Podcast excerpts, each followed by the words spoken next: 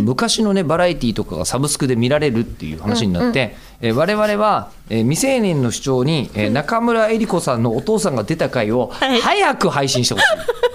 しているのかもしれないけど知らないうちにいや私それ私自身は見てなくてあ見てないの今に至るまで私は見てないんですよあらえちょっとそれで経緯を説明すると、はいお父さんが未成年の主張に家族に内緒で出たってことねまずだと思うんです説明したら止めるんだよねきっときっとねそうだよねんうんおそらくあの本当目立ちたがりの父 でそういうのをいくつかで当時あのー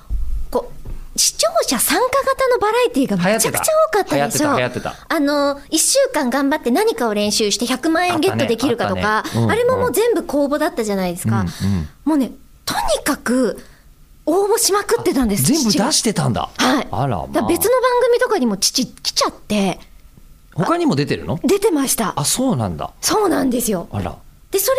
が多分そのお話と一緒になっちゃってると思うんですけどお話一緒になっちゃってる未成年の主張で叫んだうん時に、うんえっと、私は見てなかったんですけど私のことについてね、叫んだやつをそうそうそうこの内容 も、えっと、一応ご説明しておくと、えっと、中村さんのお父さんは学習塾やってらっしゃったんです、そうなんです学習塾やってたんだけど、えっと、えりこさんがその時中学やめちゃったんですねえっとあで高校ですだ、高校やめちゃったんですよねそうええでで辞娘める前かな辞める前かうん、で、ええあの留年をね、ほまあ本当は減給留置ってやつなんですけど、まあ、分かりやすく言う言うあの言葉を変えて留年っていうことで、うちは学習塾経営してるのになんで留年しちゃったんだよ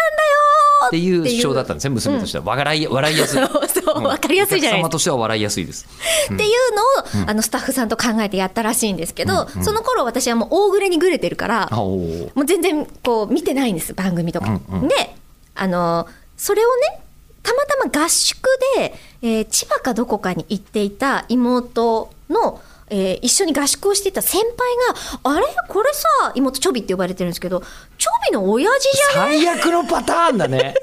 もうもう妹さんの気持ちしかも先輩に言われてるから。一番嫌なパターンだ、ね、あの時代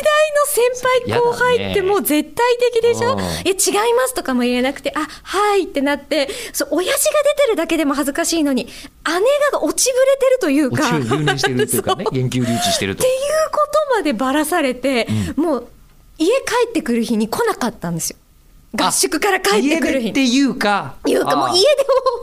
でも、うん、したわけじゃないんだけ帰ど国するはずがしないみたい 帰ってこなかったんですなあらまあえでどうしたの一日あで多分、えっと、そのまま、えっと、友達の、ん同じ部活の友達の家にそのまま泊まって母は事情を理解してて